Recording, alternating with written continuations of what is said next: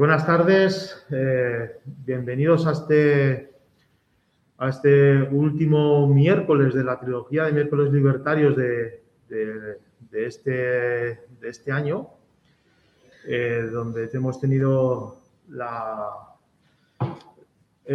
temática del reparto del empleo eh, como, pilar fundamental y, como, estrategia de, como estrategia de lucha.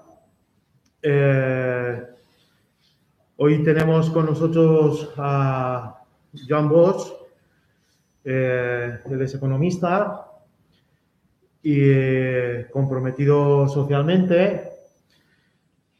Y bueno, nos va, nos va a explicar sus puntos de vista sobre la viabilidad del reparto del empleo que, casi más que viabilidad, eh, igual es mejor hablar de, una necesidad vital, de darle viabilidad, ¿no?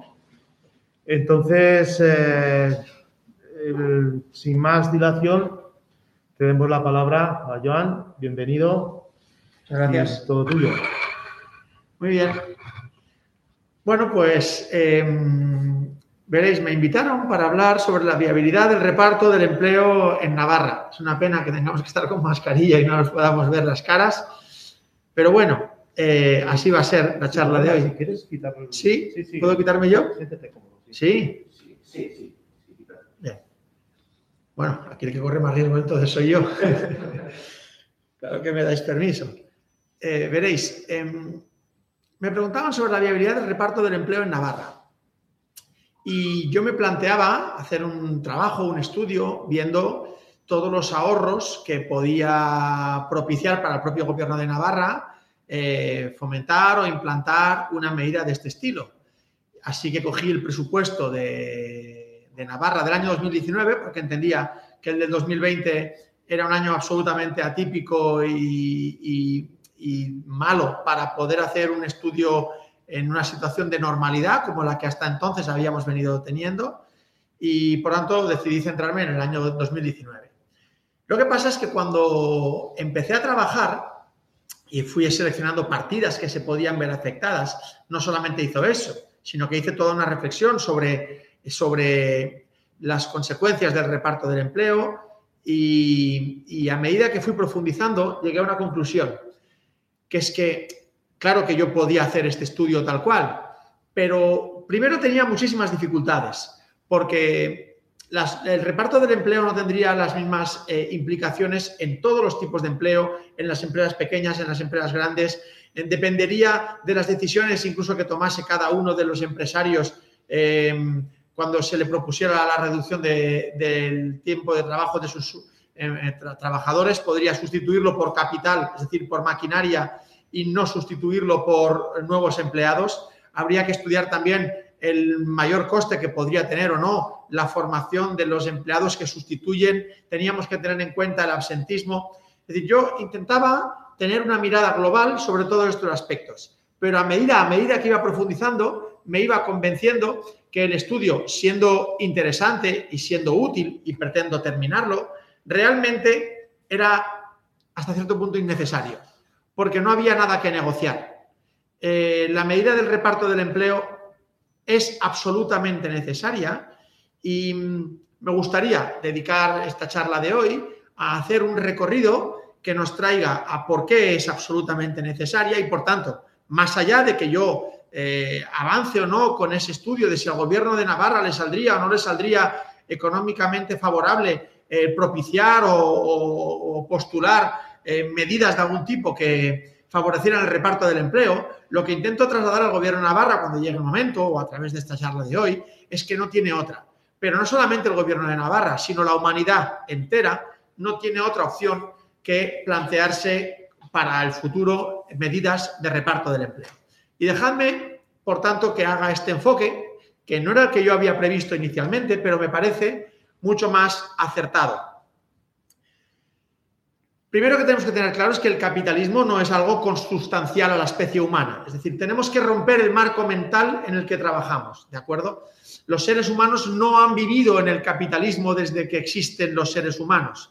Ha habido otras formas de organización social y económica. En, realidad, en la mayor parte de la existencia del ser humano, el ser humano se ha dedicado a realizar actividades a las que no llamaba trabajo, solamente durante el tiempo necesario para aprovisionarse de aquello que necesitaba en cada momento. Cuando tenía que cazar, cazaba, cuando tenía que recoger, recogía, cuando tenía que sembrar, sembraba, pero em, el trabajo como tal no es algo, eh, si miramos otras especies, eh, eh, las más cercanas que conocemos, podríamos fijarnos en los simios, ellos no creo que, consideren que tienen que trabajar. Cada cierto tiempo recogen semillas, se las comen y el tiempo de, el resto del tiempo lo dedican a, la holganza, a, no hacer nada, a divertirse, a jugar o a tener relaciones sexuales. Por tanto, eh, no, tenemos que romper el marco mental en el que tenemos que reflexionar y por tanto em, sé que va a ser difícil.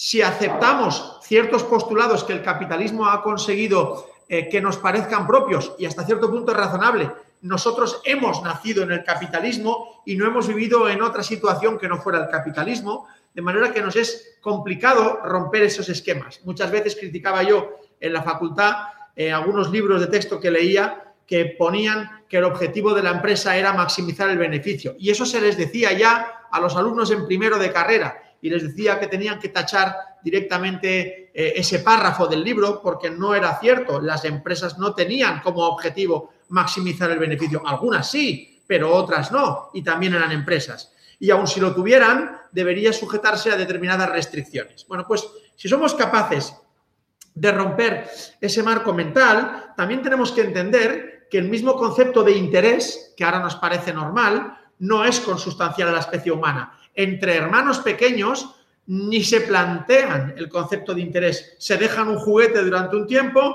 y luego a, cambio se piden normalmente que en justa reciprocidad, al cabo de otro rato, le deje el juguete el hermano al primero que no se lo ha dejado, pero no dicen como te lo dejé durante más rato, tú me tienes... Bueno, no sé, yo creo que el concepto de interés no es consustancial. Tampoco el concepto de crecimiento, tampoco el concepto de productividad ni el de competitividad.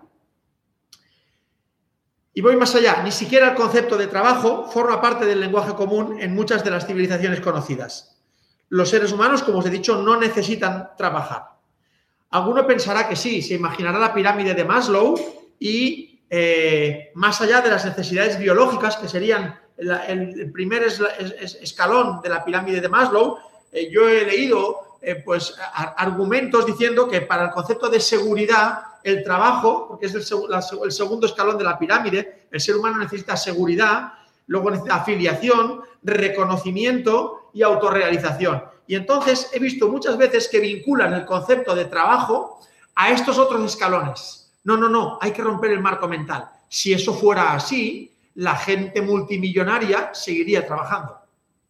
Porque dirían, es que si no, no me siento realizado. No es verdad, te puedes sentir realizado de muchas otras maneras. Es cierto que el trabajo puede, puede, en, algunas, en alguna forma, ayudar a dar seguridad a día de hoy, pero solamente en la medida que vinculemos trabajo a salario. Si desvinculamos el concepto trabajo del concepto salario y entraríamos en todos aquellos trabajos no remunerados que, por tanto, son trabajos, sí, ¿Te está dando seguridad ese trabajo? No, en absoluto. Por tanto, no es el trabajo el que da la seguridad, sino sería en todo caso el salario el que daría la seguridad. Y por tanto, el salario podría ser sustituido por una renta básica y ya tendríamos ese concepto de seguridad que la pirámide de Maslow propone. Eh. Por tanto, hay que romper el marco mental. No es cierto que el trabajo propicie ni satisfaga ninguna de esas necesidades por sí solo. ¿Puede ayudar? Sí, pero lo que os decía, la prueba del algodón, la gente rica no necesariamente siguen trabajando y no creo que digan que no se sienten realizados. Hay muchas otras formas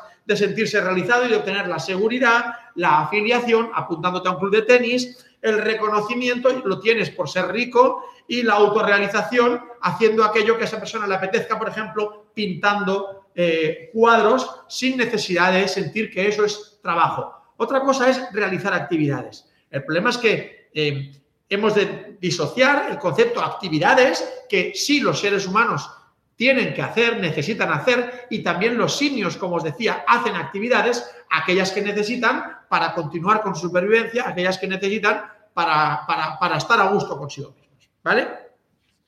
El concepto de trabajo, realmente, y esto eh, lo he obtenido y hay que decirlo leyendo a Naredo, me ha parecido eh, preciosa la construcción que hace Naredo para llegar hasta el concepto de trabajo. El concepto de trabajo se afianza realmente en el siglo XVIII como tal, ¿de acuerdo? Y, por tanto, no es algo que venga consustancial, como os decía, a la especie humana. De hecho, en la antigua Grecia, incluso los hombres libres que eran aquellos que tenían esclavos y que no se veían forzados a trabajar, con tres esclavos tenían suficiente para abastecer todas las necesidades que podían necesitar durante un día. A día de hoy, nosotros, a través de las máquinas, es como si tuviéramos más de 20 esclavos que hacen un montón de tareas que antes se veían forzados a hacer los esclavos de los hombres libres en Grecia, desde lavar la ropa, desde cocinar, desde... Bueno, pues hoy en día nosotros, que podríamos contar con el trabajo de como 20 esclavos, pese a ello nos sentimos necesitados y urgidos a seguir trabajando para seguir comprando más trabajo para poder satisfacer esas necesidades. Con lo cual, quizá tenemos otro error de planteamiento, que es la cantidad de necesidades que eh, nos creemos que debemos satisfacer. Probablemente con mucho menos eh, los seres humanos también podríamos eh, vivir y probablemente ser felices. Vamos a explicar un poco dónde viene el nacimiento de esa razón productivista del trabajo. Claro, ¿dónde nace realmente el concepto de trabajo como lo entendemos hoy? Pues como decía Naredo en el siglo XVIII, pero se tienen que juntar tres cosas.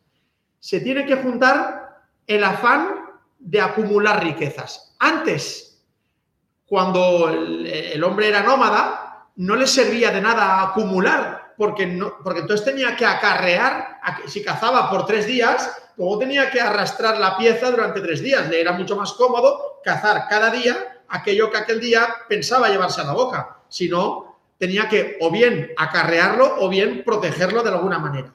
Así que la aparición de la riqueza en forma de dinero y no en forma de tierras permitía, por un lado, que se pudiera acumular la riqueza. Antes no tenía sentido acumularla. Cuando empieza a tener sentido acumular riqueza, cuando además se junta con un afán por acumularla y además eh, se produce un pensamiento que correlaciona al trabajo con la capacidad de producir esas riquezas. Eso no era así antes.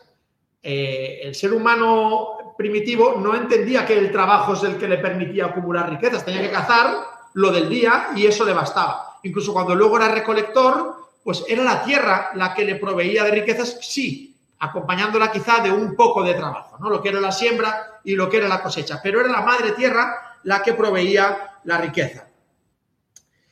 Eh, así que más adelante, eh, como os digo, hacia el siglo XVIII, son eh, Smith, Ricardo, incluso el propio Marx, quienes empiezan a atribuirle al trabajo la capacidad de generar riqueza.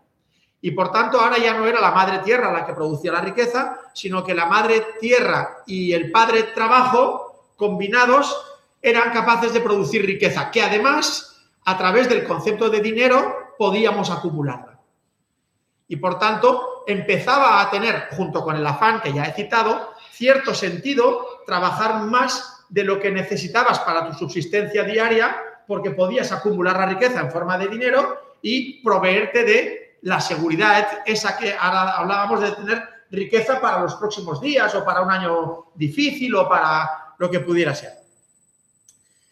El problema es que luego esto se complica y aparece Adam Smith y incorpora también el concepto del capital como creador de riqueza. Eso va vinculado al concepto de interés. En cuanto el interés puede producir riqueza, el, capital pasa a ser, esto ya un trío, que el capital, el trabajo y la tierra eran capaces de producir riqueza. Pero incluso el capital era capaz de sustituir al trabajo y a la tierra para producir riqueza. De manera que hemos visto cómo la economía se ha financiarizado y gente que no trabaja y que no tiene tierra, solamente utilizando el capital, es capaz de producir riqueza para sí mismo y acumularla y, afanarse en tener cada vez más. ¿De acuerdo? Por tanto, eh, llega el momento en que eh, entendemos el trabajo y lo podemos medir en términos monetarios. Y en la medida que empezamos a asimilar el trabajo medido en términos monetarios porque se ha incorporado el concepto de capital, en ese momento empezamos a llamar trabajo solamente a lo que hoy en día vemos como trabajo remunerado. Y dejamos de considerar trabajo a montones de trabajos que también requieren un esfuerzo físico, montones de actividades que hacen las personas, que se hacen dentro del seno de la familia, que como resulta que no tienen una recompensa económica, dejan de ser consideradas trabajo. En ese momento, el trabajo como tal, el trabajo remunerado como tal, pasa a tener una consideración como meta social eh, y las personas anhelan tener un trabajo no tanto por el trabajo, sino porque ese trabajo les da una recompensa económica que además les da una recompensa, un reconocimiento social y les permite abastecerse de todas esas cosas que ahora aparecen en la economía y que uno puede tener afán de acumular. Eh, por tanto, el trabajo cobró cada vez más importancia como medio para relacionarse y como medio para promocionarse en el terreno profesional, en el terreno económico y en el terreno social. De ahí la frustración del paro, eh, que puede ser la chispa que desencadena el alcoholismo, la drogadicción, delincuencia, el digamos, el, el aislamiento social, porque parece que hoy en día aquel que no tiene un trabajo remunerado es una persona que no tiene capacidad de reconocimiento social. Aunque eh, eh, tenemos algunos casos, ¿no? Aquellos chavales jóvenes que se van em, con una ONG a ayudar al tercer mundo, bueno, eso tiene cierto reconocimiento, aunque no tenga una recompensa, retribución económica, pero solamente durante un tiempo. Nadie se plantea, salvo Vicente Ferrer, hacer eso como medio de vida y para toda su vida. ¿De acuerdo?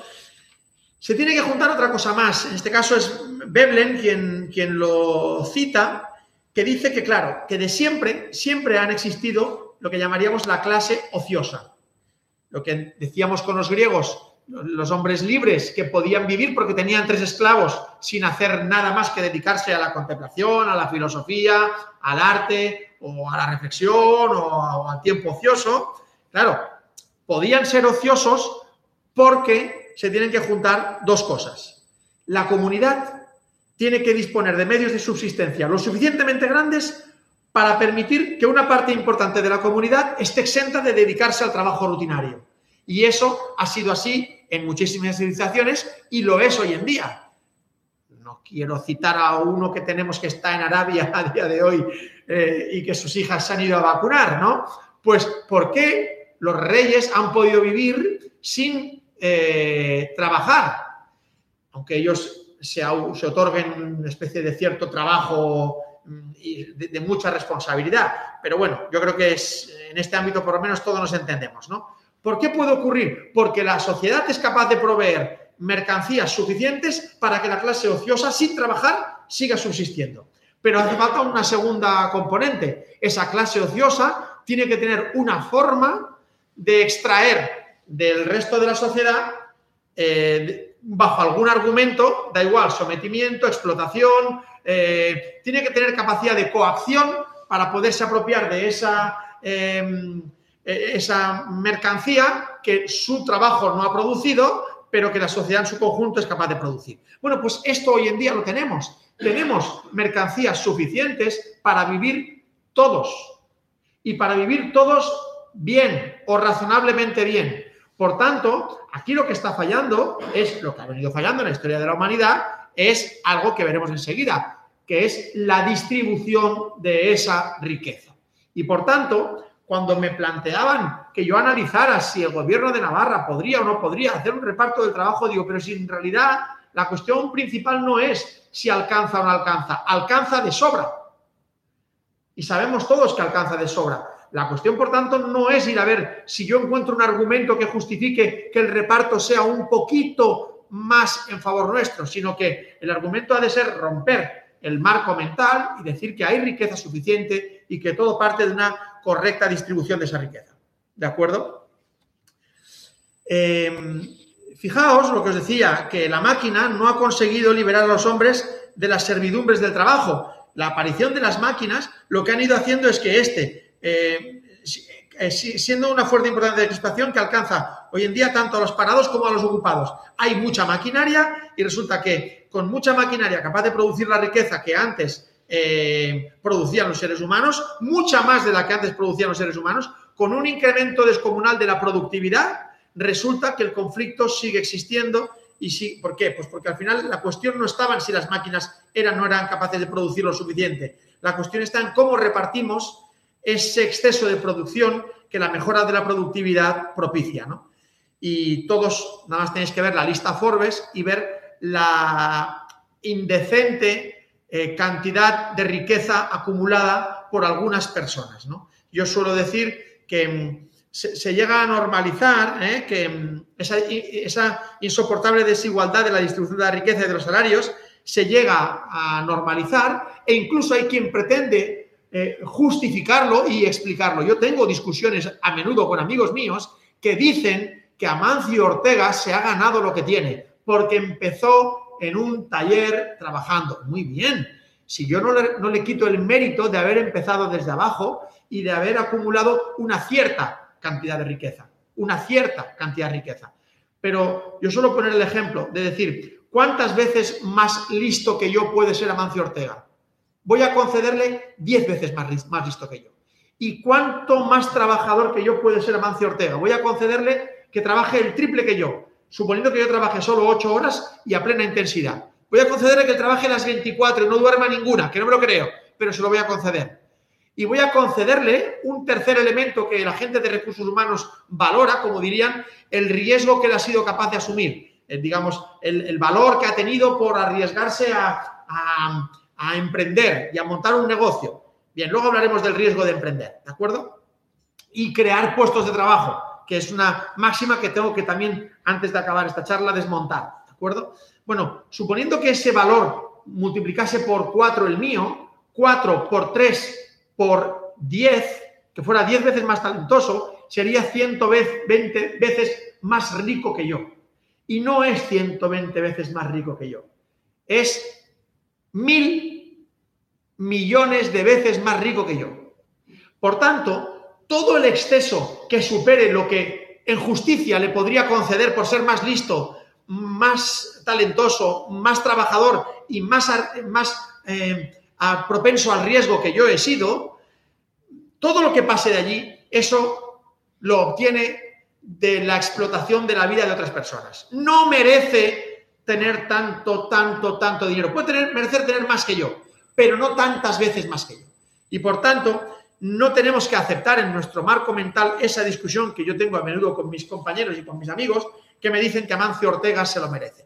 No, yo te admito que se merezca y que se merezca mucho, pero ¿cuánto? Todo tiene un límite. Está claro que hemos sobrepasado muchas veces ese límite porque el mundo se ha globalizado y donde antes un conde podía explotar a los trabajadores de su condado y un marqués podía explotar a los trabajadores de su marquesado, hoy en día un empresario global puede explotar a los trabajadores de todo el mundo.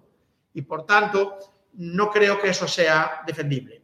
Quiero decir una cosa más, ya que lo he dicho y lo he citado, no quiero que se me escape. Estoy cansado de oír que los empresarios crean empleo. Los empresarios Ninguno crea empleo. No lo aceptéis. Los empresarios compran trabajo. Y la prueba es que yo lo decía en abril del mes pasado, sería un buen momento para que ahora los empresarios creasen empleo. En abril del mes pasado me refiero en plena pandemia, cuando estábamos confinados. Ninguno creaba empleo. ¿Por qué no creaba empleo? Si era consustancial a su manera de ser, si era porque ellos son así de valientes, ¿Por qué no creaban empleo entonces cuando era muy necesario esos grandes empresarios que hay en España? Porque los empresarios no crean empleo si no hay demanda. Lo que crea empleo es la demanda. Cuando hay demanda y ellos saben que van a poder vender aquello que produzcan, compran empleo que produzca aquello que saben que van a poder vender. Y en cuanto creen que no lo van a poder vender, dejan de contratar, no crean empleo, ellos no crean jamás el empleo, compran, en todo caso, la mano de obra como una materia prima más necesaria para producir y vender. Bien, traída hasta aquí la historia, ahora hay que plantearse dónde estamos. Y dejadme que os cuente dónde estamos. Esto que os voy a contar, para algunos quizás sea novedad, ojalá para muchos de vosotros ya no lo sea. Y ahora voy a citar a un amigo mío, Antonio Arechavala, que hace dos años me trajo a mí a, esta idea, dos o tres años. Yo hasta entonces estaba lejos de darme cuenta. Eh, yo oí hablar del cambio climático y del problema de los combustibles fósiles en el sentido que eh, contaminaban la atmósfera en la que vivíamos. El problema principal no es que contaminen la atmósfera, que lo es. El problema principal, y dejadme que os cuente, es os, lo voy a contar, pero primero dejadme que os traiga todavía una pequeña trampa más del marco mental que yo quiero romper. Cuando yo estudiaba eh, el, libro de, macroeconomía en la universidad, había una, ley, se llamaba, eh, mm, estamos en un marco mental ortodoxo que acepta como incuestionable la necesidad del crecimiento económico para garantizar el pleno empleo. ¿Cuántas veces habéis oído hablar de que para que haya empleo para todos tiene que haber crecimiento económico? Y esto es lo que quiero romper hoy. ¿De acuerdo? Esto se sustentaba en la ley de Okun, que yo lo leía en el Dornbusch and Fisher, que relaciona eh, las tasas de desempleo con el crecimiento económico y la relaciona de manera inversa. Quiero decir que, por cierto, no es una ley, es una observación empírica Okun había observado, analizando la, situación en muchos países durante largos periodos de tiempo, que con crecimiento económico el desempleo disminuía y que con decrecimiento el, em, el desempleo aumentaba. Y por tanto, no es que él formulase la ley, no es que él dijo esto se va a tener que cumplir, él decía que esto se venía cumpliendo y probablemente tenga razón, mientras no rompamos el marco mental. ¿De acuerdo? Aceptemos la ley de Okun. Aceptemos ese marco mental.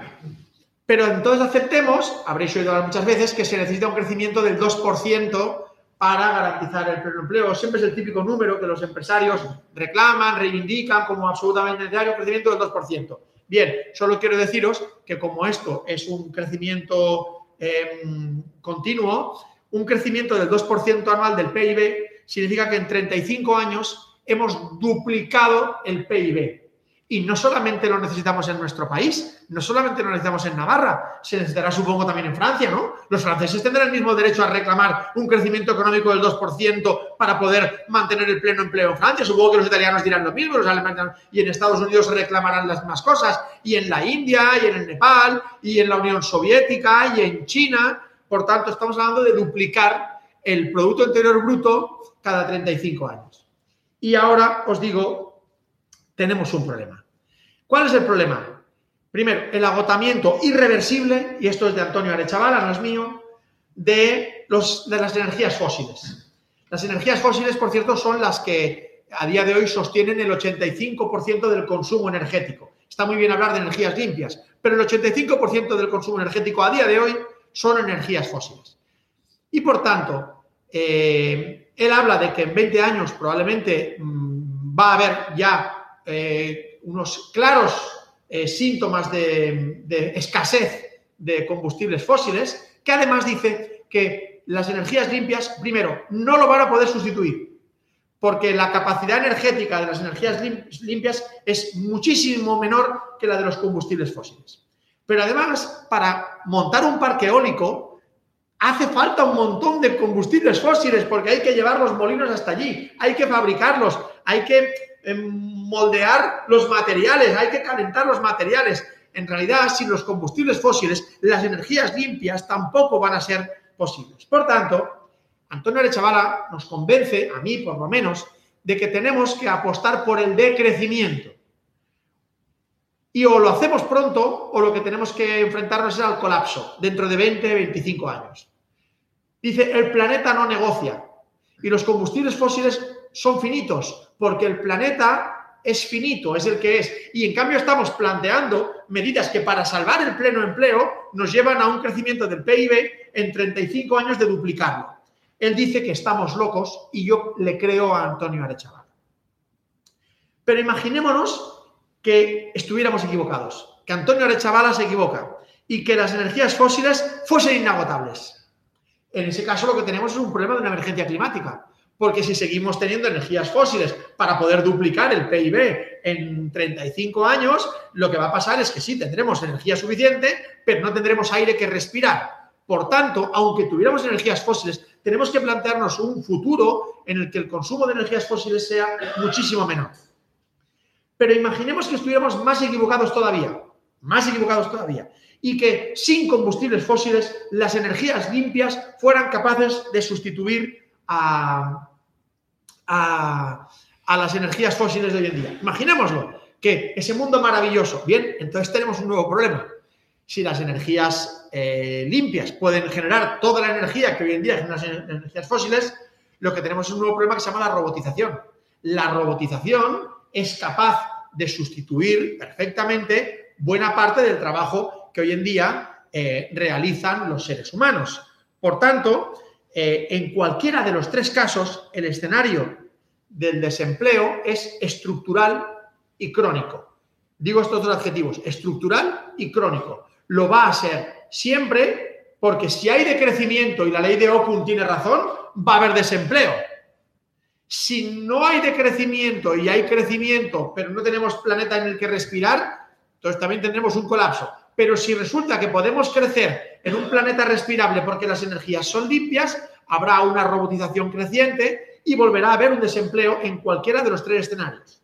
Por tanto, es indispensable romper ese vínculo mental eh, de políticas económicas que sujetan la capacidad de las sociedades de crear empleo al crecimiento económico y pasar a un nuevo marco mental en que se vincule la cantidad de empleo y la tipología del empleo, por ejemplo, el número de horas semanales, la obligatoriedad de permitir la conciliación, la equiparación del empleo femenino al masculino, y que vinculen, como digo, la cantidad de empleo y la tipología del empleo con el índice de bienestar humano y con los derechos de los individuos.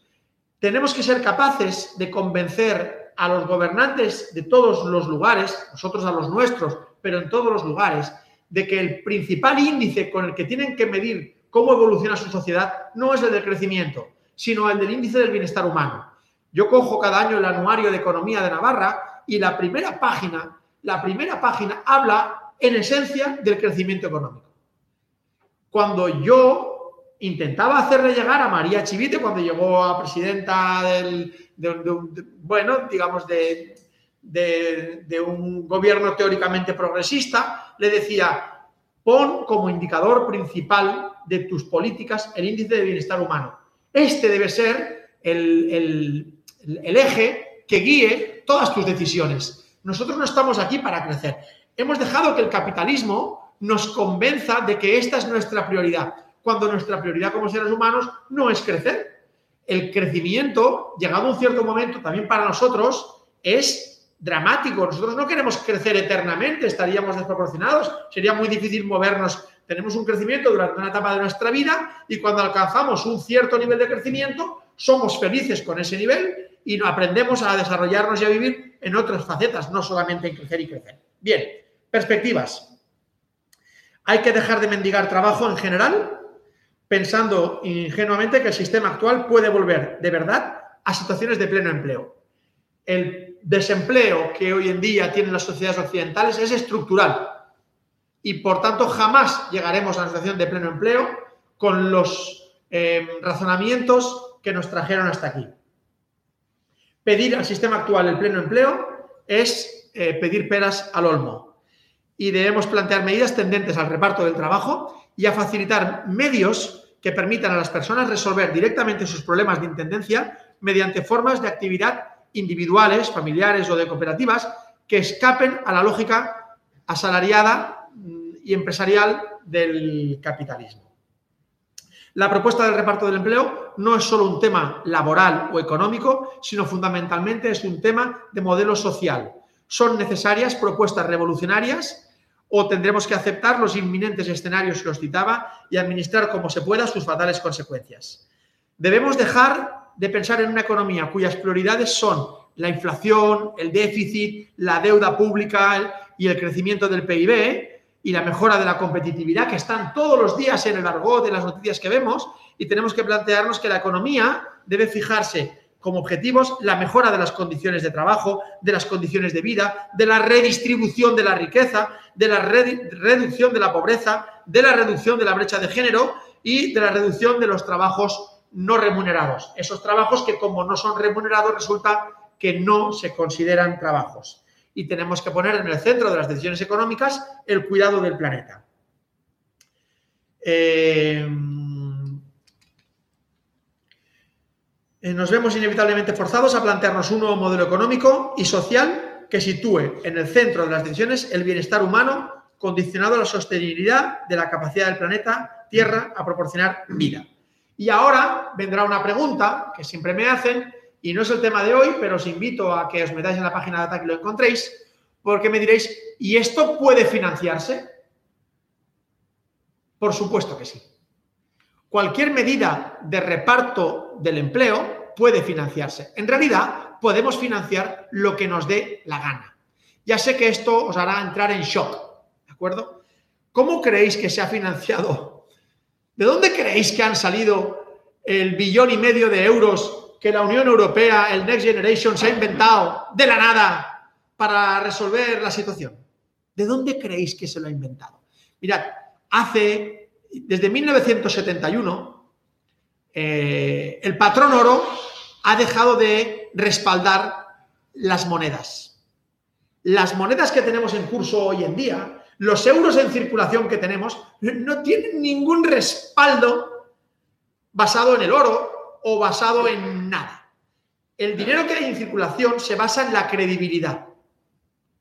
Si nos dijesen que dentro de 30 días el planeta va a estallar, ¿de qué nos serviría el dinero? Por mucho dinero que tú tuvieras, no te serviría de nada. Ese dinero perdería todo el valor que tiene, porque lo único que querríamos esos 30 últimos días sería compartir con la familia, disfrutar de aquellas cosas que tengamos cerca. No tiene ningún sentido el dinero. El dinero, ese afán de acumular, esa capacidad de acumular dinero, lo único que haces es comprar en todo caso futuro. Pero si no hay futuro, ¿de qué te sirve el dinero? El dinero hoy en día se hace con una máquina, ni siquiera con una máquina, se le hace dando a un botón y se le dice, pues ahora vamos a generar millones de euros más.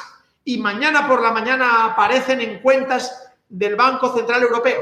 Y del Banco Central Europeo se empieza a distribuir primero a los bancos comerciales y de los bancos comerciales a las empresas y de las empresas, si quieren, a los ciudadanos en forma de salarios. Todo el dinero que se acaba de crear no existía el mes antes de la pandemia. ¿Y por qué hemos creado solamente ese y no más? Por decisiones de política económica. Podríamos crear mucho más. Suficiente para poder pagar a todo el mundo una renta básica universal. Lo único que tiene que atender esa renta básica universal es que permita comprar las mercancías si lo que necesitamos los seres humanos no es dinero, es comida, eh, en todo caso abrigo, en todo caso eh, afecto. Eh, eso es lo que necesita el ser humano cuando hablábamos de Amancio Ortega, Amancio Ortega no podrá consumir en toda su vida todo el dinero que ha amasado. No le va a servir para nada porque sus necesidades vitales están satisfechas. Lo único que puede hacer es cubrir las de sus hijos, las de sus nietos, las de sus bisnietos, las de sus tataranietos. Pero si no hay planeta para sus tataranietos, es ridículo que Amancio Ortega amase semejantes cantidades de dinero. Por tanto, la cuestión no es si el reparto del empleo es financiable. La cuestión es si la distribución de la riqueza que tenemos a día de hoy es aceptable. Y ese es el marco mental que tenemos que romper. ¿De acuerdo? El dinero es infinito en la medida que sea infinita las expectativas de vida que para nosotros nos concedamos. Eso es lo que representa el dinero. Nada más eso, no representa otra cosa. No hay un patrón oro. Y cuando había el patrón oro que respondía, también era ridículo porque si tú un día te caes al mar con un lingote de oro, cuando estés adentro, bébete el lingote. Eres rico, pero estarás muerto porque necesitas oxígeno, mucho más que el oro. Bien, pese a ello, no me quiero extender porque imagino que ya me he pasado, soy así, sí, eh, pese a ello, yo había venido a hablar de propuesta del reparto del empleo en Navarra y yo me puse entre paréntesis y en todo el planeta. Porque para mí era ridículo plantearme esto a nivel de Navarra cuando en realidad soy consciente que la solución es planetaria. Cuando digo planetaria, nosotros tenemos que incidir en Navarra, pero Navarra tiene que incidir en, España y España tiene que incidir en la Unión Europea y la Unión Europea sí que es un actor político de suficiente enjundia como para eh, mover ese marco mental. Pero claro, cuando yo me lo planteaba en Navarra, ¿de acuerdo? Eh, yo pensaba, ya, ¿y cómo haremos esa reducción de las horas trabajadas?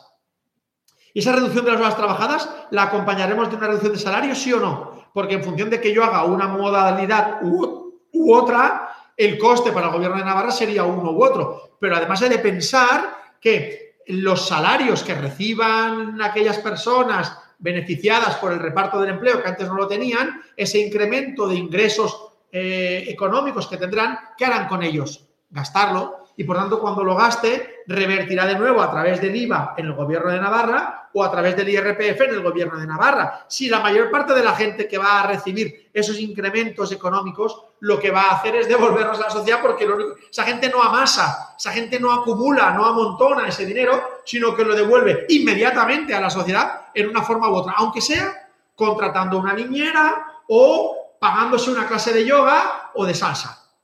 Quiero decir que el dinero devuelve a la sociedad. Los seres humanos necesitamos actividades, nada más. Y son esas actividades las que tiene que pagar el dinero. Y ese dinero existe. Existe en la medida que existen personas capaces de desarrollar esas actividades. El dinero no es más que confianza. Tenemos tanto dinero como nos dé la gana. Os digo, esto es para otra sesión, podéis buscarla en la página de ATAC y hicimos una charla, hará un año o dos, ya no lo sé, es sobre eh, qué es el dinero. La podéis buscar y encontraríais la respuesta definitiva a si esto es financiable o no lo es.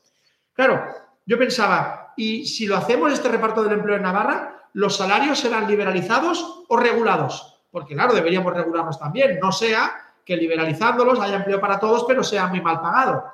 Y yo pensaba, ¿y las horas extraordinarias las prohibiremos del todo o seguiremos aceptando un cierto porcentaje? Y yo pensaba, em, vale, ¿y todo el mundo que pueda renunciar a parte de su tiempo de trabajo a cambio de un poco más de tiempo libre, porque hay gente que es pobre en dinero y hay gente que es pobre en tiempo. Algunos dirán, vale, yo renuncio, pero algunos no podrán renunciar porque su nivel salarial a día de hoy es tan escaso que si lo obligo a pasar de 40 a 32 horas, le, le hago pasar de pobre a paupérrimo y dirán, no, yo no puedo renunciar a esas 8 horas, pero habrá gente que sí. ¿Qué porcentaje de gente querrá renunciar y qué porcentaje no? Esto sería fácil quizá de, encontrar viendo la gente que opta por un contrato a tiempo parcial, pero de manera voluntaria, no de manera forzada. Con las encuestas de población activa se puede llegar a averiguar eso, sí, lo podría llegar a averiguar. Y me planteaba, ¿y qué parte del empleo reducido será sustituido por máquinas? Pues dependerá del el sector, porque en los sectores en que la productividad de las máquinas sea alta, probablemente el empresario se verá tentado, en su afán por acumular riqueza,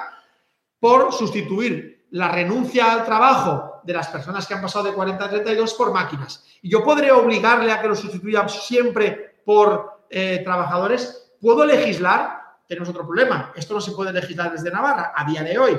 Desde Navarra solo se puede influir vía subvenciones, vía bonificaciones a las empresas o vía eh, impulso a los convenios colectivos para que recojan ese tipo de medidas. Bien, eh, ¿siempre será sustituible un trabajador por un trabajador? Es decir, ¿las ocho horas que no hace un trabajador son sustituibles por ocho horas de otro trabajador? ¿O como entrarán al mercado de trabajo probablemente trabajadores un poco menos cualificados? Sería de esperar que aquellos que son menos cualificados son los que a día de hoy están en desempleo, o bien se forman, o bien hará falta que las ocho horas que ha renunciado un trabajador cualificado sean sustituidas por diez o por doce horas de un trabajador no cualificado un trabajador que habrá que cualificar, pero le llevará un tiempo, ¿no? Todos los trabajos no son igualmente sustituibles. En las pymes es más difícil sustituir a una persona que en una empresa del sector industrial que trabaja por turnos. Como veis, yo me planteaba muchísimas cuestiones, ¿no? ¿Cómo afectará el absentismo? ¿Cómo afectará la siniestralidad? Pero sobre todo yo quería añadir una serie de conceptos que no se me pedían, que era cuánto mejora el índice de bienestar humano de todas las personas. Y yo quiero monetizar eso. Quiero que ese sea el indicador clave, porque yo cuando hablo de reparto del empleo estoy pensando en eh, la rentabilidad social que tiene eso. Y aunque a mí se me pedía si económicamente era viable o no, claro, dependerá porque yo tengo una liberalidad. Yo le puedo atribuir un valor numérico a la mejora de la rentabilidad social que obtendrán las personas que puedan conciliar, que obtendrán las personas que puedan dedicar más tiempo al ocio, que obtendrán las personas por una mejora de su salud, la longevidad. ¿Cuánto vale vivir tres años más de vida? ¿Cuánto vale vivir tres años más de vida? No estoy hablando en lo que esa persona gana en tres años de vida, no, no. Estoy hablando en lo que esa persona pagaría por vivir tres años más de vida. ¿Cuánto vale la calidad de vida de tus últimos 15 años? Que sea una o sea otra en función de que hayas trabajado 40 horas semanales o 32 horas semanales. Como veis, es tan complicado de medir que cuando yo me ponía, me disponía a hacer este trabajo y quería llegar a averiguarlo, pensaba realmente, puedo conseguir el resultado que quiera. Puedo justificar, si quiero que el resultado me dé positivo, lo voy a hacer seguro. Solo tengo que jugar con todos aquellos elementos que yo quiero incorporar. Por eso yo, cuando venía pensando en esta charla, digo, me parece más importante romper el marco mental y deciros que el reparto del empleo no es una opción. Ha habido un momento que os he dicho, no hay alternativa salvo que estemos dispuestos a vivir con un conflicto social eh, enorme en cuanto se produzca una de esas tres cosas. O bien el decrecimiento que va a llegar y resulte que la ley de Okun tenía razón. Bueno, pues la ley de Okun seguramente no se planteó el reparto del empleo, porque si Okun hubiera conocido la posibilidad de repartir el empleo, hubiera visto que eso no se iba a dar así. O bien se va a dar un decrecimiento, que es mi hipótesis de partida, la que más creo que se va a producir, porque creo a Antonio Arechavala, la segunda sería que no se produjera ese decrecimiento porque los combustibles fósiles sean eternos. Eh, en ese caso, el problema es que tenemos un problema para seguir viviendo en este planeta, un problema del cambio climático. Y si resultase que las energías limpias pudieran hacer el mismo trabajo que hacen hoy en día, que eso no va a ser, pero si pudiera ser, tendremos un problema de la robotización. Y añadirle a una necesidad estúpida que nos hemos creado, que como os decía, hoy en día cualquiera de nosotros tiene a su servicio el equivalente a 20 esclavos de los tiempos de los griegos. Y los griegos no creo que viviesen mal. Los hombres libres, me refiero. Pues hasta aquí un poco mi charla y a partir de ahora las preguntas que os apetezcan. Pues muchísima, fuerza. ha sido un discurso muy, muy, muy profundo y eh, a mí personalmente me ha encantado has, mostrado ahí unas claves, unas claves eh, que son fundamentales eh, para entender hacia dónde vamos. ¿no? Eh, quiero recordar, quiero recordar que hay una, una, cuenta de correo para, para volcar preguntas para, que, para que nos las traslade, o sea, si se quiere trasladar a, Joan, que es azken libertario, eh, azte azkena, azte azken, perdón, azte azken libertaria, eh, gmail.com. Eh, por cierto, tenemos una de un compañero que dice así, a ver si es posible hablar del reparto de trabajo con el necesario descenso de consumo sin fijar un salario máximo que además de reducir la desigualdad salarial sirva para contener los precios de elementos esenciales como la alimentación, los suministros, la vivienda. Sí, eh, me alegro porque la persona que hace esta pregunta ya ha roto el marco mental. Hay otra, o sea, no he podido enumerar todas, todas las imperfecciones del capitalismo, ¿de acuerdo? El capitalismo ha desarrollado en estos últimos dos siglos muchísimas imperfecciones. Y por eso decía que hay que romper con ese marco mental porque el ser humano no ha vivido siempre en capitalismo no quiere decir que haya vivido en regímenes mejores. Antes que el capitalismo estaba el feudalismo y no sé si era mucho mejor, ¿de acuerdo? Pero, desde luego, hemos de ser capaces de conducirnos. Eh, Christian Felber propugna la economía del bien común y, hay otras propuestas alternativas, ¿de acuerdo? Em, eh, probablemente todos somos capaces de imaginárnoslas. Lo que pasa es que eh, leía una frase muy bonita que decía, no es una discusión sobre quién tiene razón, es una discusión sobre quién tiene la fuerza. Es decir, no sirve de nada tener argumentos sólidos, como creo que los que he podido exponer hoy aquí, y convencer a la parte contraria, porque la parte contraria no está dispuesta a dejarse convencer.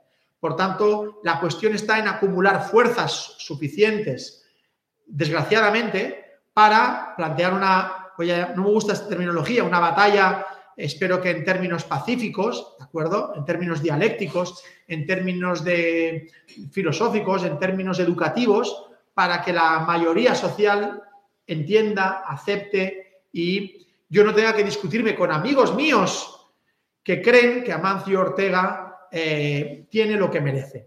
Entonces, em, una de las cuestiones que no he podido ponerlas todas, es obvio que tiene que haber una limitación a una proporción entre el salario mínimo y el salario máximo. Solamente con que aplicásemos esa medida a rajatabla, solamente con que el efecto de la redistribución de la riqueza que yo venía proponiendo se corregiría en un 60%. Piketty también habla de poner un impuesto al patrimonio, es otra forma, una es ex ante y la otra es ex post.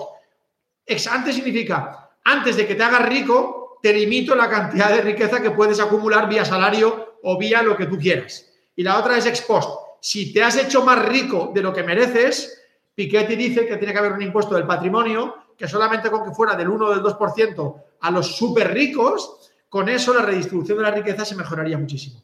En el trabajo que estoy intentando plantearos, quería añadir el índice Gini, que es un índice de, distribución de la riqueza en los países, y lo quería poner también en Navarra, para que viéramos cómo evoluciona y cómo el capitalismo no consigue mejorar un indicador que debería ser el que, cuando yo decía María Chivite, tendría que tener en la cabecera de su cama. No el del crecimiento económico, sino el de la distribución de la riqueza.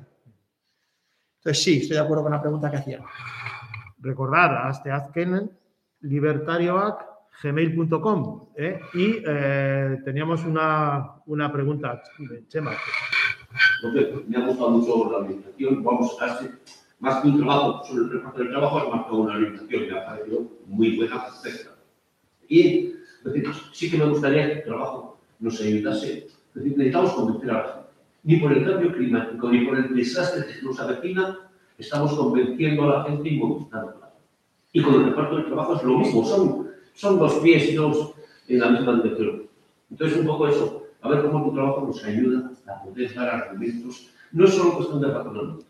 Entonces, un poco, como no es solo cuestión de razonamiento, yo creo que es muy importante también un poco empezar a hacerlo, la voluntad. Nosotros tenemos que tener voluntad de repartir. De repartir el trabajo ¿eh? y repartir Si no tenemos voluntad no estamos dispuestos a repartir, y muchos, muchas de las, la buena parte de, la, de nuestra sociedad somos sujetos a repartir. O sea, no nos tienen que, ¿eh? si lo tenemos que repartir a nivel global y a nivel mundial, y tú lo muy bien, me parece fundamental. ¿eh? Entonces, si no tenemos voluntad de repartir, o sea, no, nunca exigiremos el reparto. Entonces, me parece que es importantísimo. Un poco, yo no sé, nosotros un poco la, eh, en la medida que vamos trabajando un poco este tema del reparto del trabajo, efectivamente es otra de las cosas que decís tú. No queremos más trabajo. No queremos tener empleo. Queremos repartir el trabajo necesario. Punto. Para vivir. Para vivir. Para vivir bien. Y para vivir decentemente. ¿eh? Y además Vivir bien sabiendo que vivir bien no es vivir con más, que lo decías perfectamente, ¿no? Entonces, me parece que es un poco eso, pues muy importante esto, ¿no? Eh, disposición a repartir. Estar dispuestos a perder en lo económico, en el bien del consumo, ¿eh? y para, para exigir yo a otros, ¿no? Y claro, pues aún efectivamente un salario de 1.000 euros, poco le vas a permitir. Un euro. Y al de 2.000 le puedes quitar 200 y al de 4.000 le puedes quitar 800. ¿Eh? Y es eso, ¿no? Y desde ahí, un poco intentar repartir. O sea, el reparto del empleo tiene que ser, de alguna forma, una, eh, un paso muy importante en la, equiparación de los abanicos salariales, están disparados. ¿eh? Y luego, un poco, pero eso, que fundamentalmente habría que ver un poco qué fuerza generamos para los costos de ese reparto, a ver un poco cómo se distribuye. ¿eh? Y tendremos que hacer una defensa también muy importante de las condiciones laborales. ¿eh? O sea, queremos vivir mejor. ¿eh? Y queremos vivir mejores eh, también un poco eso, el, trabajar mejor, el trabajar más a gusto y trabajar más, un poco más al ritmo tuyo. Lo que decías un poco, las máquinas no han venido a vivir el trabajo bueno, han venido a someterlo. Entonces, vamos, un poco todo eso, ¿no? Entonces, bueno, ya te digo, me ha parecido muy, muy buena la orientación, me parece que es importante tenemos que hincarle el, diente a lo que tenemos, a las dificultades que tenemos, y una de las dificultades es el convencer. ¿eh? Tenemos que, hacer, que ponerle un espejo a la gente que vea claramente que o caminamos por ahí o no caminamos hacia, hacia más grandes. Pues mira, te agradezco la pregunta porque me ha traído al hilo dos cosas que quería comentar y, y que no había podido. Una, un ejemplo muy chulo eh, y otra, eh, bueno, sabéis que a propuesta por lo visto, por lo que yo estos días he estado con lo mío, pero a propuesta parece que de más país, este año eh, se va a poner a prueba a 200 empresas a las que se les va a subvencionar para que eh, hagan pro propuestas de reparto del empleo, ¿no? Está claro, a mí, no, a mí no me gusta, pero entre lo malo y lo peor siempre hay que quedarse con lo malo. A mí no me gusta que a las empresas se les subvencionen. A mí me gustaría que esas empresas renunciasen a parte de los beneficios a cambio de repartir empleo sin recorte de los salarios de los trabajadores que se habrían beneficiado de esa reducción de jornada para que entrasen otros trabajadores a sustituirlos. A mí me gustaría que en este reparto de la riqueza fuera el capital, que os recuerdo que se incorporó el último a, al concepto de generación de riqueza. Primero era la madre tierra, luego era el trabajo el padre y luego resultó que vino aquí el tío, que era el capital, y, y se atribuyó la mayor parte de la producción y del beneficio que se obtiene de la conjunción de esas tres cosas, ¿vale? Pues yo eh, preferiría que fuera una renuncia de las rentas del capital las que se trasvasaran hacia unas mayor rentas del trabajo eh, entre más gente con un reparto del empleo. Esto me hubiera gustado. Pero hay que entender que los procesos de cambio no se producen en una semana, ni en un año, ni en un lustro muchas veces, ¿no? Y del feudalismo al capitalismo no se pasó en tres años, se pasó probablemente en siglo y medio, ¿no? Fue un proceso. Probablemente esto que se está intentando plantear desde Más Madrid ayude a que empiece a visibilizarse, ayude a que empiece a aplicarse en algunos sitios y ayude a que algunos trabajadores se sumen a la reivindicación. Yo siempre digo que yo recuerdo cuando yo, yo era pequeño, yo tengo una familia acomodada y yo iba con mi padre a jugar a tenis el sábado por la mañana y las pistas estaban vacías porque casi todo el mundo trabajaba los sábados por la mañana. Mi padre era un privilegiado que no trabajaba sábado por la mañana. Mi padre era un privilegiado. Hoy en día todos aceptamos que, el, que hay dos días, de, generalmente, ¿eh? la mayor parte de los trabajos, hay dos días de descanso y muchos trabajos en sectores de servicio y probablemente en los sectores, en los trabajos mejor remunerados, ya tienen eh, el viernes por la tarde también eh, liberado. ¿no? Bueno, pues los cambios funcionan así y necesitamos fuerza y, por tanto, visibilizar que eso se puede hacer Habrá gente que lo descubra a raíz de esta propuesta, ha salido ya en las noticias, se empiece a hablar. Se supone que yo ayudo también a que de esto se hable, estamos aquí en esta charla y ese es el trabajo que tenéis que hacer vosotros ahora. Creo que los sindicatos tienen que, eh, la están haciendo muy bien, porque tienen que dejar de preocuparse por la defensa de los trabajos existentes y tienen que empezar a preocuparse por qué tipos de trabajo y por, por, por los, los que no están trabajando. Es decir, que el sindicato tiene que asumir también esa responsabilidad, porque sois una fuerza eh, social probablemente alrededor de la cual se pueden conseguir cosas. El resto de los particulares están eh, muy individualizados y muy atomizados. De esa forma es muy difícil conseguir cambios sociales. Quería explicaros otra anécdota. Eh, cuando Adam Smith, a través de la división del trabajo, vio en una fábrica de alfileres que si las mujeres se especializaban y empezaban a hacer cada una una parte del trabajo, eh, podían hacer muchos más alfileres, La conclusión inmediata del capital no fue estupendo. Ahora estas mujeres se podrán ir a la casa antes, como trabajaban 10 horas al día, pues ahora pueden trabajar 8 para producir los mismos alfileres porque hemos conseguido que esta mejora de la productividad se eh, vea repercutir, recompensada con menos horas de trabajo para estas mujeres que estaban trabajando 10. No, eso hubiera sido que el, que el trabajo se hubiera beneficiado de esa mejora de la productividad. Inmediatamente el tío capital se atribuyó esa mejora y dijo, pueden trabajar las más horas, pueden producir más alfileres y por tanto yo puedo ganar más dinero porque el mérito de la idea de mejorar la experiencia ha sido del empresario. Bueno, a ver, de acuerdo, atribuyamos una parte del mérito, pero no todo el mérito. Nuestras mujeres pasaron a trabajar las mismas horas y todo el beneficio que se obtenía por la mejora de la productividad pasó a engrosar las rentas de capital. Es algo que viene sucediendo continuamente y cuando alguien cambia a un individuo por una máquina y mejora su productividad, lo que hace es beneficiarse 100% de eh, esa mejora de la rentabilidad.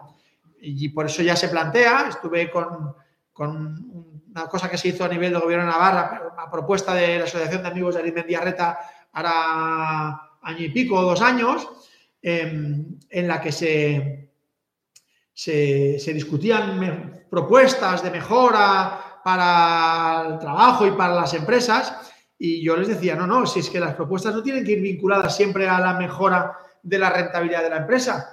Cada mejora que obtengamos tendremos que discutir a quién le entregamos los beneficios de esa mejora de la productividad. Así que efectivamente no es un tema de tener razón, sino es un tema de fuerza, por triste, por triste que parezca. Pues bien, a, raíz de, eh, de, la propuesta sobre de más país, sobre la semana de cuatro días. Sí. Eh, pregunta qué valoración merece la semana de cuatro días cuando esta se argumenta exclusivamente desde, desde la productividad, desde, la mejora de la productividad. Ya, ya lo sé, ya lo sé. Es lo que os decía, entre lo malo y lo peor te has de quedar con lo malo. A mí no me gusta en la filosofía eh, bajo la que se ha vestido esta propuesta. Pero la propuesta ha llegado.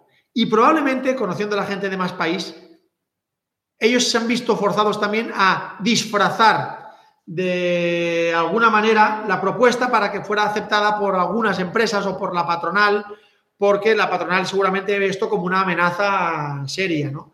Y por tanto, sí, a veces tenemos que disfrazarnos de titiriteros para, para bueno, de titiriteros, en, según qué sitios igual te encarcelan, ¿vale? Pero, pero, pero digamos que hay que a veces disfrazarse de alguna manera para llegar. Yo no, no me gusta el discurso con el que ha llegado, pero sí me gusta que llegue. Y probablemente a partir de ahí se va a ir quedando, ¿no?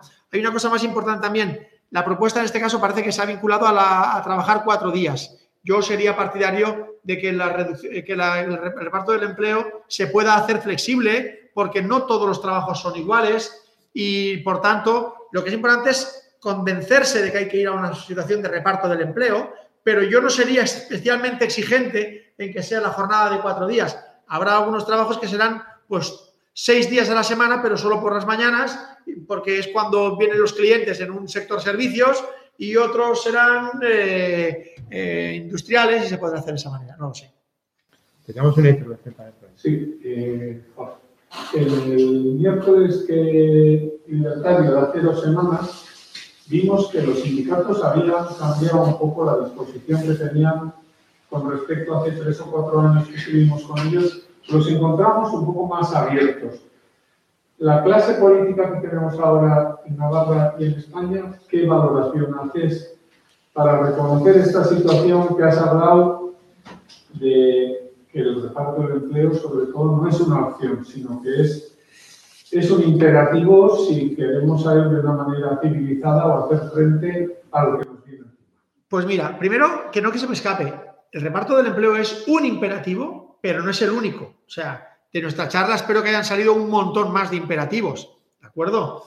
Quiero decir que otro imperativo es la reducción del consumo. ¿Que va de la mano? Pues puede que vaya de la mano, pero aunque no fuera de la mano, aunque no hubiera reparto del empleo, tiene que haber reducción del consumo. Y tiene que haber menos emisión de combustibles fósiles, de, combustibles. Sí, claro, o sea, y, aunque no hubiera lo otro. Por tanto, muchos van de la mano y tal. Me preguntas sobre la clase política. No sé si me preguntas, yo tengo muy poco vínculo y estoy muy, muy poco cerca a día de hoy de tanto la clase política en Navarra como en España. Lo que puedo saber, lo puedo saber fundamentalmente de las noticias. Eso sí, hago un esfuerzo por recibir noticias de diferentes fuentes. No me quedo solo en la SER o... Pero yo pongo la COPE de vez en cuando, ¿eh? Lo aguanto, pero la pongo un rato. Y, y a veces miro Antena 3 y si he visto un telediario en un canal, intento ver otro telediario en otro canal. Y me pongo TV3, que sabéis que soy catalán. Intento ir cogiendo todo porque así me conformo una idea mejor. Yo tengo una sensación que creo que más o menos es general, que eh, Podemos, que está en el gobierno, está comiendo vidrio para seguir en el gobierno. Quiero decir que está tragando cosas que probablemente no tragaría. Entonces, seguro que habrá gente auténtica, pura, pura, que diga que Podemos se está corrompiendo porque, porque está aceptando cosas con el Partido Socialista, ¿qué tal? Bien, la alternativa era no haber conformado gobierno y que al final el Partido Socialista lo hubiera hecho con Ciudadanos. Bien. Yo soy pragmático en la vida pero esto va con las maneras de ser. ¿eh? Hay algunos amigos míos que son puros, auténticos y que solo aceptan o el todo o, la hoguera o lo quemamos. Bueno, vale, pues yo no. Yo soy pragmático.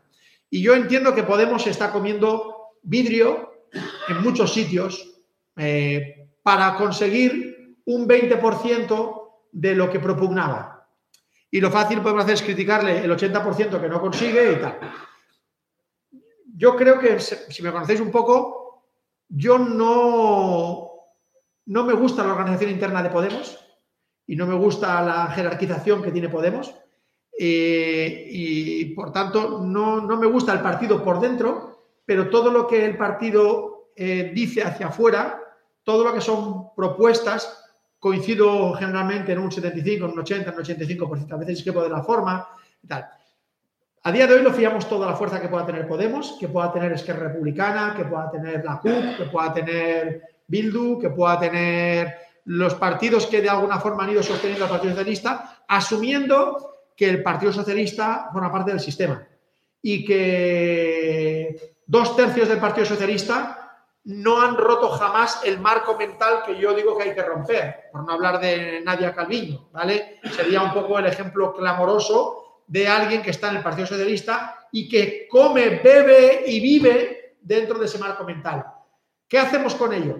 Pues, pues intentar pelearlo. ¿Cómo veo yo la situación política? Difícil. Hay más movimientos, hay movimientos a nivel europeo, ¿sabéis? El, movimiento de Varoufakis. Ojalá pudiera cuajar en una izquierda paneuropea eh, bien articulada, pero sabéis que los enemigos son muy fuertes. Tienen los medios de comunicación, tienen los lobbies. Eh, por tanto, los sindicatos sois muy necesarios, porque probablemente sois la única representación de fuerza a día de hoy eh, que puede realmente presionar. Y algunos sindicatos, además, no me gusta decirlo, pero dependen demasiado del dinero público, con lo cual, aquello, no lo voy a decir yo, pero están apesebrados, ¿no? Y entonces alguien que vive del sistema tiene cierta tendencia a no querer romper las reglas del juego. son problemas con los que tenemos que convivir. Efectivamente, has dado también una pincelada sobre otro problema con el que estamos conviviendo. Tenemos que convivir y desgraciadamente va aumentando y es la precariedad laboral. Y en este hay una pregunta en torno a la precariedad laboral eh, eh, qué, elementos, eh, qué elementos claves se puede trasladar para concienciar sobre estas necesidades de, reparto del empleo dentro de ese contexto de precariedad. Acordamos que yo he dicho que había que romper con un montón de palabras que estaban metidas en el marco mental. ¿Os acordáis de la palabra competitividad? Mientras aceptemos que cuando la gente habla de competitividad nadie rechiste, nadie discuta, la gente lo acepte como tal. Cuando aceptemos globalización como un marco mental del que no podemos salirnos, yo cada vez que estoy en una discusión con gente, digo, no, no, es que yo no acepto la globalización. Es que yo estoy en contra de la globalización. Es que yo estoy en contra de la competitividad. Es que yo no quiero que las empresas sean más competitivas. Porque si me metes esas dos eh, variables en la misma sopera, Yo estoy compitiendo con India, estoy compitiendo con, países donde la precariedad laboral es eh, gigantesca. ¿Qué ha pasado? Acordaos de las, tres mm, madres y padres de la riqueza o de la producción. La madre tierra, eh, el trabajo y el capital. ¿Qué ha permitido la globalización? Que las empresas compran el trabajo donde más barato les sale. Venden la producción donde más cara la pueden vender, en Occidente. ¿De acuerdo? ¿Sí? Eh, el capital lo guardan donde no paga impuestos, en los paraísos fiscales. Y el marco regulatorio tienen la capacidad suficiente para influir en él y si no, amenazan con me iré a un lugar donde el marco regulatorio me lo permite. Por tanto, eh, si, si, aceptas ser competitivo, tienes que aceptar ir degradando tu marco regulatorio y la precariedad laboral y la precariedad en muchos más ámbitos eh, va, con ello. Por tanto, si no rompemos ese marco mental, es muy difícil luchar contra la precariedad si aceptamos competitividad como una palabra que forme parte del, lenguaje común y si aceptamos globalización como una parte que forme parte del lenguaje común. Por tanto, em, tenemos muchos enemigos en el frente eh, a los que vencer, pero tenemos que verbalizarlos, señalarlos, hablar de ellos y, como os decía, ir consiguiendo cada vez que más gente entienda la magnitud del problema aunque mi amigo Antonio Arechavala lo tiene muy claro. Dice, el planeta no negocia. El planeta no negocia. Y de aquí 10, 12 años nos lo vamos a encontrar. Por tanto, dice, o, o decrecemos y empezamos a todo lo que estamos diciendo a aplicarlo ya, o viene el colapso. Y cuando venga el colapso, ojo, el colapso será a través de un conflicto.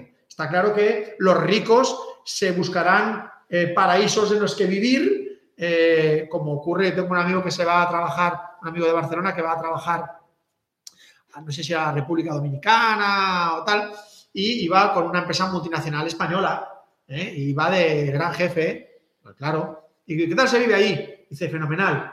Vivimos en un campo de golf y toda la gente que está allí, mis vecinos y todos, son todos mis congéneres, son otros directivos de otras empresas, son todos europeos, ah, tenemos una casa club, hacemos cenas, pero él no se ha mezclado nunca porque con, la gente de la República Dominicana. Entonces, ¿qué, coño me estás contando? Pues harán eso, harán eso. Y, bueno, entonces habrá, pues como esas películas futuristas, pues gente que vivirá debajo del asfalto y saldrá de vez en cuando a, hacer acopio de algunos bienes de los ricos que vivirán en la superficie. No lo sé. Eh, no, no, no pinta bien si no somos capaces de cambiarlo. No quiero acojonar a nadie, ¿eh? pero, pero es que era así. Bueno, pues a nivel de preguntas ah, tenemos otra por ahí. Bueno, quería comentar una combinación un poco sencilla.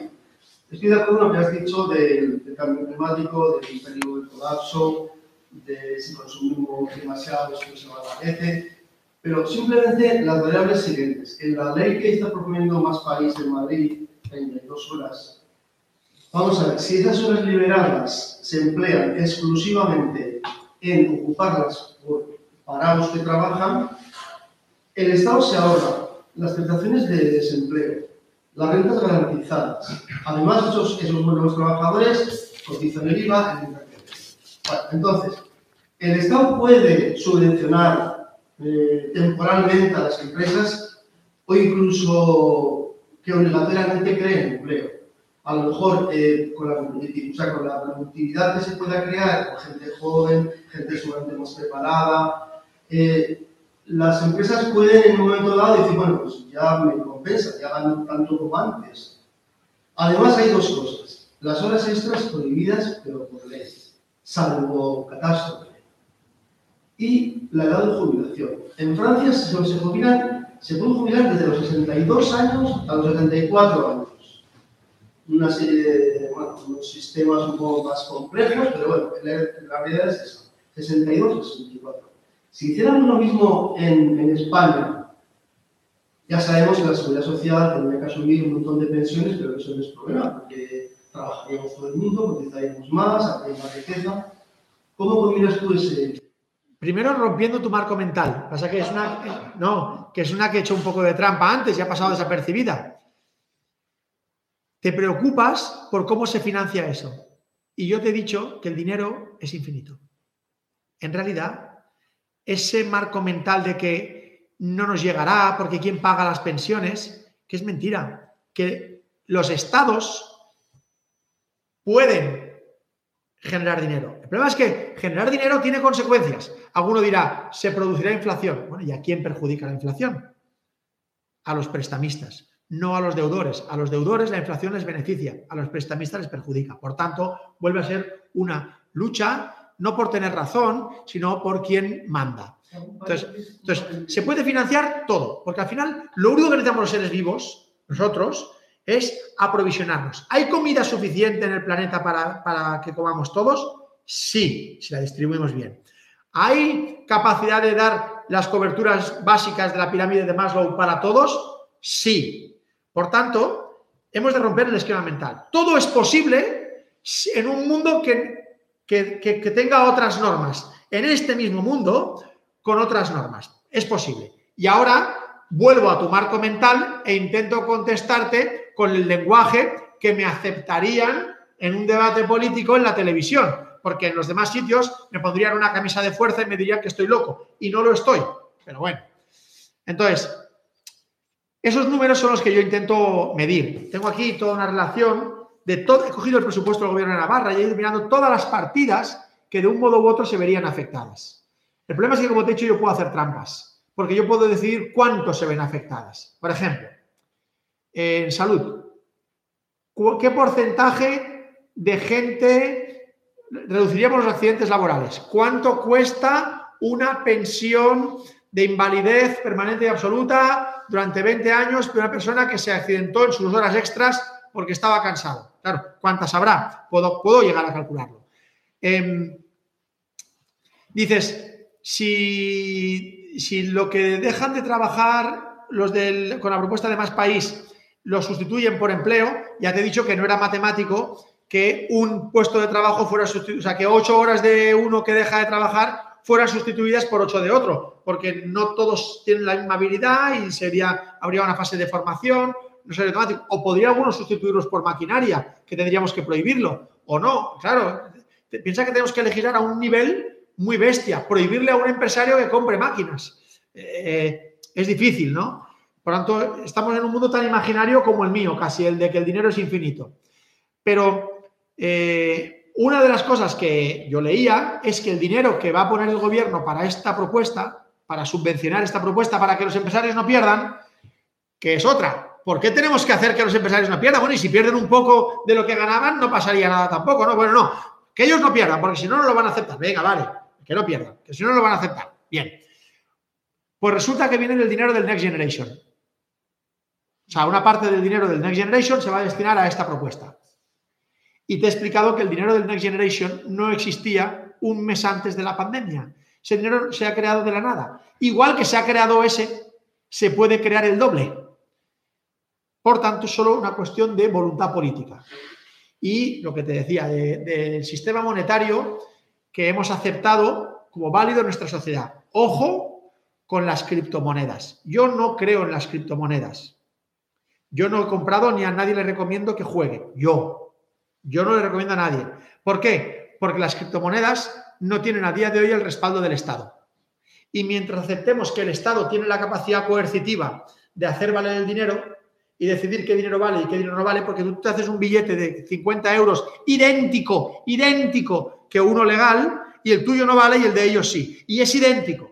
Incluso te ha costado más dinero a ti hacerlo que a ellos. Pero el tuyo no vale y el de ellos sí, porque tienen capacidad coercitiva. El Estado, hemos otorgado la capacidad de coerción al Estado para que también nos proteja, para que, bueno, tiene una serie de funciones del Estado que los ciudadanos hemos aceptado o otorgado. ¿De acuerdo? Y no nosotros en concreto, sino nuestras generaciones anteriores. Los Estados se construyen. Bien. Si los Estados no aceptan las criptomonedas, las criptomonedas tienen un riesgo. Un riesgo porque en un momento dado pueden decir eh, ahora se prohíbe su conversión a euros. Bueno, ya, entonces, ¿de qué te sirve? No lo sé. Yo, es un tema que yo no lo veo claro, pero para el Estado es una amenaza, porque es una forma en que la gente está encontrando la manera de pagarse entre sí al margen del control, al margen de la fiscalización. Las operaciones en criptomonedas no pagan impuestos porque no hay factura. No lo sé. Entonces, en realidad eso tiene que ver con el sistema monetario. El sistema monetario no ha sido siempre el que es hoy.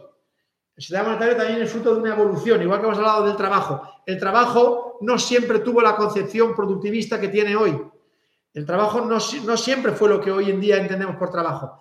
El dinero no siempre fue lo que entendemos por dinero. Antes había el trueque y no había dinero. Y fue en un momento dado que aparecen las monedas. O sea, los seres humanos no necesitamos el dinero per se. No lo necesitamos. Lo que necesitamos son comida, alimento, abrigo, afecto. Y esas cosas la humanidad tiene las suficientes. Por tanto, a partir de ahí, todo lo demás es cuestión de tener la fuerza suficiente para propugnar esos cambios. ¿Y la ¿Qué quieres que te diga? ¿Cuál tendría que ser? la que queramos permitirnos, aquella, olvídate del dinero, olvídate del dinero. La edad de jubilación tiene que ser aquella en la que la cantidad de gente que esté trabajando sea capaz de producir los bienes que la cantidad de gente que vive necesita. Por tanto, como haría cualquier tribu en un poblado, ¿a quiénes hace trabajar la tribu? A los que necesita para proveer. Cuando un chaval ya tiene 17, 18 años y está fuertote, se va de caza con los demás y al que ya estaba un poco cojo le dicen, tú quédate, que para qué vas a ir, que te va a pillar el, bicho, ¿no? Es decir, las civilizaciones se han organizado siempre en la medida que haya afecto, en la medida que se quieren, en que los que están mejor cuidan de los que están peor porque formas parte de la tribu. Para mí esta es la idea, no hay una edad concreta, porque yo no creo en la idea de dinero que tú estás intentando sostener. No he hecho ese cálculo. No, el que no puede trabajar se queda allí y se dedica a machacar semillas si tiene un brazo y si tiene dos, pues hará otra cosa. Más o menos la gente hace actividades para sentirse parte del grupo y porque mientras la hace cantan y porque mientras la hace está divirtiéndose y si no quiere uno, pues no la hará, pero probablemente se sentirá apartado del grupo, sí es cierto, claro. Y entre, los hermanos nos pasa, cuando yo jugaba fútbol, ¿eh? siempre había los que movíamos la portería y los que no. O sea, cuando había que ir a mover la portería, pues tres siempre éramos los mismos que cogíamos la iniciativa de ir a, mover la portería. Y está, ¿pasaba algo? No, jugábamos el partido igual todos, todos. No decíamos tú no vas a jugar o tú no vas a meter goles porque no has participado de mover la portería. Si mover, jugar a fútbol nos gustaba a todos, jugábamos todos. Sí que es cierto que se van marcando ciertas relaciones personales en el grupo y yo tenía cierto liderazgo porque seguramente aceptaba responsabilidades cuando los demás las rehuían. Bueno, y poco a poco se generan liderazgos naturales en las tribus y en los grupos y en las familias, porque hay algunos que hacen siempre de más y otros que hacen siempre de menos. Pero las familias lo aceptan. Las familias aceptan que hay uno que es más baguete y, no le quitan, no le ponen menos sopa en el plato. Pues bueno, eh, nos acercamos a las ocho y media. Yo creo que daríamos por concluido esta brillante tarde, que ha sido, la verdad, un placer escucharte. Y eh, pues sobre todo por, por donde nos ha incidido, en algo que, bueno, que, en general estamos convencidos, ¿no? Que nos reafirma y que sobre todo que nos reafirma en qué, pues el Estado es el culpable, el Estado es el... ¿A qué tenemos que combatir? El Estado, porque es el culpable. Eh, Muchísimas gracias, Joan, eh, por, vuestra por tu participación, por haber dado eh, este, este foco de luz eh, a, la viabilidad del reparto. Y hasta aquí los miércoles libertarios de, este año, pandémico. Confiamos en que sea el último. sea el último, efectivamente, y volvamos otra vez a esas a esos eh, miércoles, a esas eh, jornadas libertarias presenciales eh, que tanto echamos de menos.